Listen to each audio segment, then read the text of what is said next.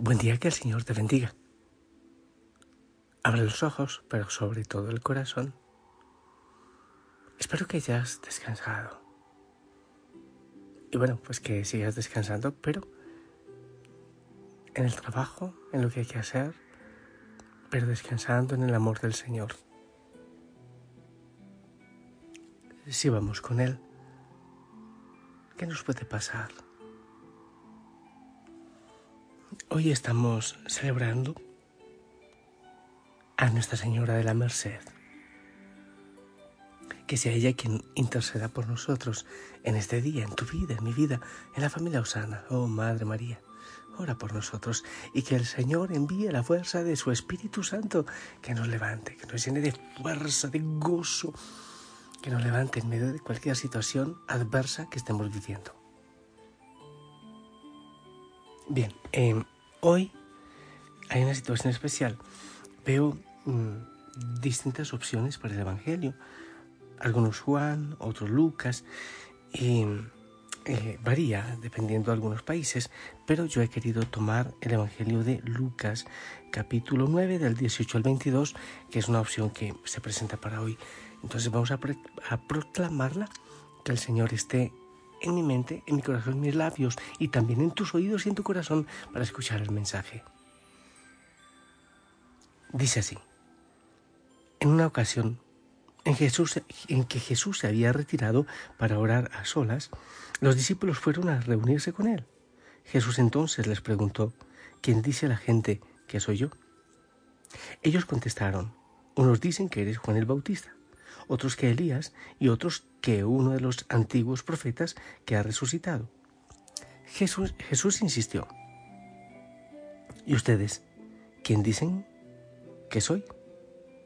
Entonces Pedro declaró, tú eres el Mesías, enviado por Dios.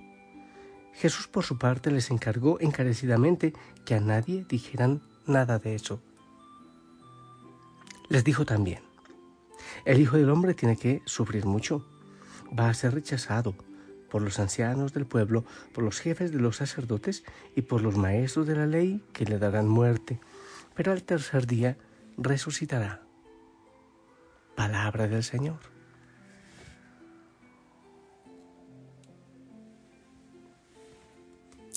A uno le gusta, mm, normalmente nos gusta saber qué piensan de nosotros. ¿Qué piensa, no sé, los hijos del papá, por ejemplo, o de la mamá? Como profesor también, ¿qué piensan?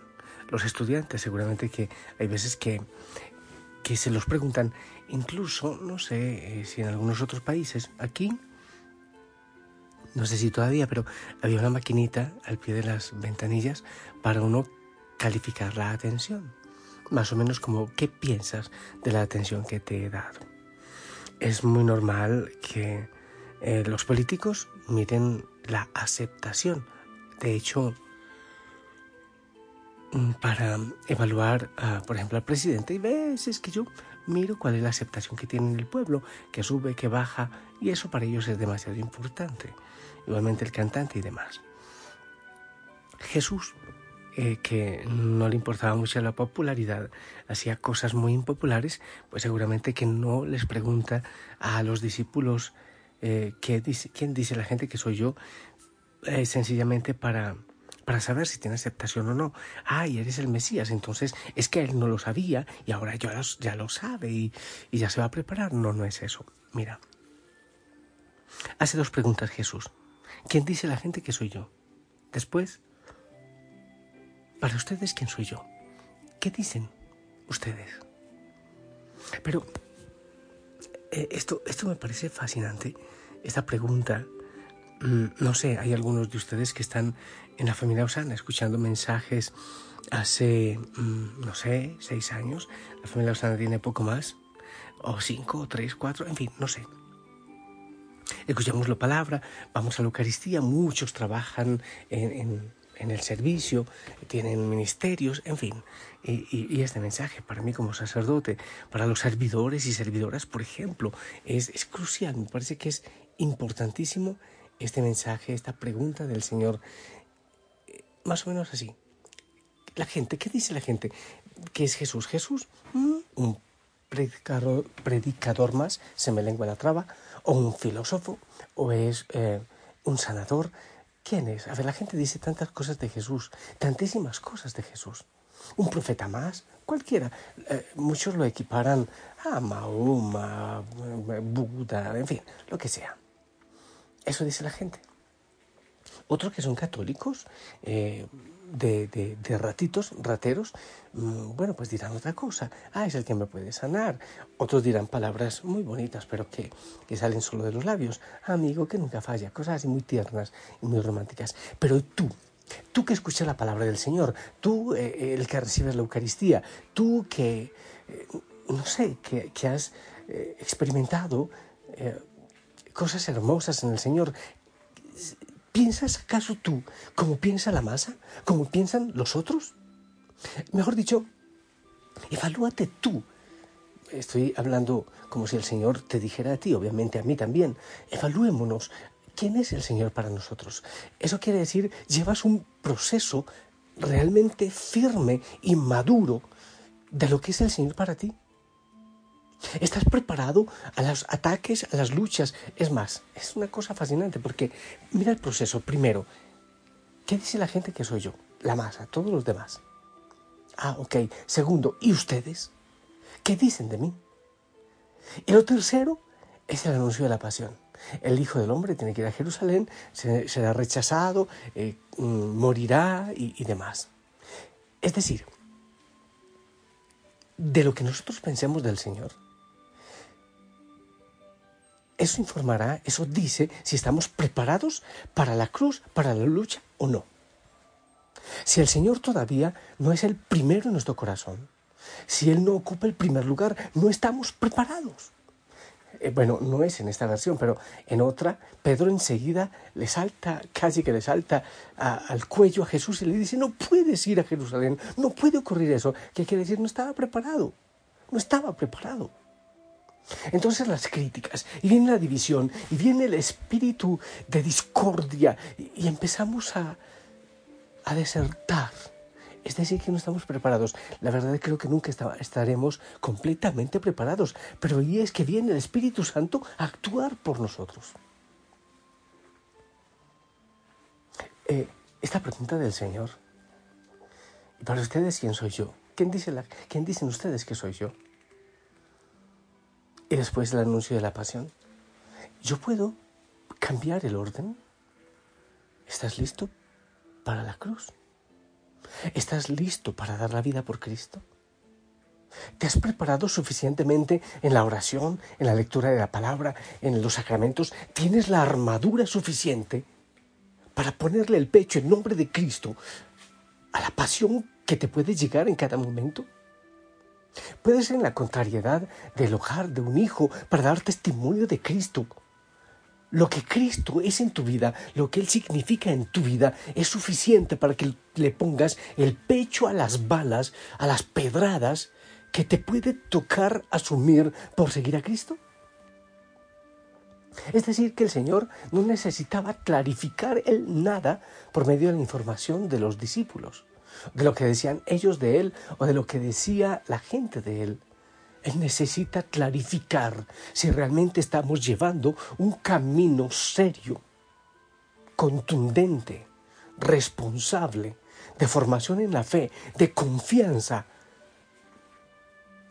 de tal manera que permitamos que el Espíritu Santo nos prepare para la lucha y para lo que venga. Porque hay muchos que huirán, como huyeron los discípulos, como huyeron tantos, y quedarán como ante la cruz algunas mujeres, la Virgen y Juan. Una cosa impresionante. Los más fuertes, así los valientes, huyeron mojando el pantalón. Pero quedan los débiles, aquellos que reciben la fuerza del Espíritu Santo. Entonces, te repito la pregunta. Tú has escuchado lo que la gente dice de Jesús, ¿verdad? Y lo que dice la iglesia, tenaz, la mayoría. En tu corazón, ¿quién es Él para ti? Tres.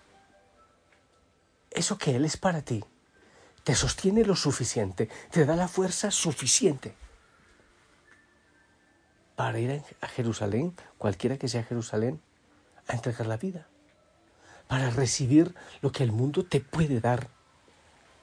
Si predicas a Cristo, si llevas la cruz de Cristo, estás preparado, has permitido que el Señor haga su obra en ti, en tu vida, como para dar la vida. Esto es muy profundo.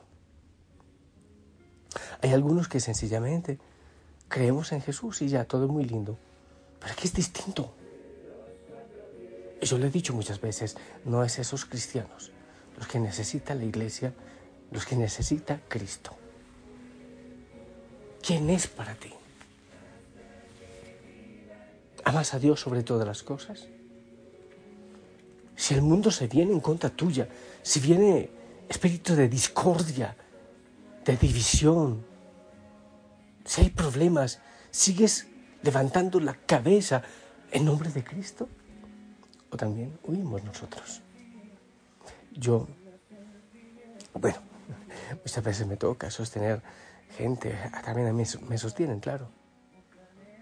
Porque es que no, es que no soy capaz, es que tengo dudas, es que tengo desconfianza, es que no sé si vale la pena. Dios mío, ¿y cuántos se van? Muchísimos se van, porque caen en la confusión. Oh Señor, enamóranos de ti, ayúdanos, ayúdanos a dar la vida, a ir hasta la cruz, a ir hasta el extremo. Oh Señor, puede ser que suene ridículo, pero creo que necesitas de nuestros labios, de nuestras manos, de nuestros pies en este momento. Fidelidad fe, confianza, amor. Eso, Señor, infunde nuestro corazón.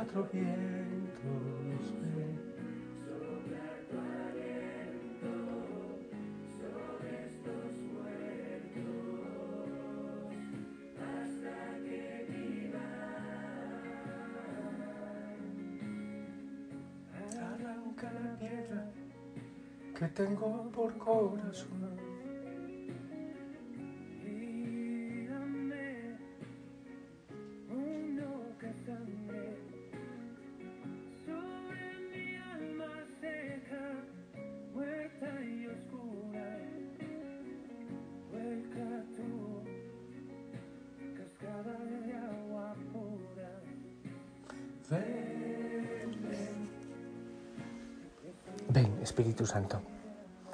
Ven. Ven a nuestra vida, ven a cada familia, ven a la iglesia, Santo Espíritu. Necesitamos de ti. Clamamos tu presencia. Eres promesa.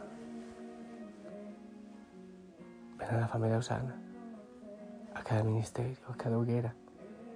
Ven y sana, ven y levántanos, Santo Espíritu. Necesitamos enamorarnos de Cristo. Necesitamos ir a la cruz, si es necesario, dar la vida. Así, pero sin duda.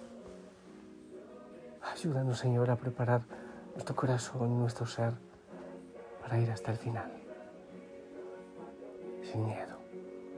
Bendice a estos hijos, a estas hijas, Susana. Bendícenos, Señor, a todos, que a veces flaqueamos, que somos débiles, muy débiles. En el nombre del Padre, del Hijo y del Espíritu Santo. Hijo, hija, Osana, esperamos tu bendición. Oyes y que me ves. Amén. Gracias, gracias. Abrazo grande que la Virgen María, la Virgen de la Merced, nos ayude. Que ella en su, en su corazón misericordioso también interceda por nosotros. Te amo en el amor del Señor y vamos para adelante. En Cristo para adelante. Y con la ayuda de la Virgen. Hasta pronto.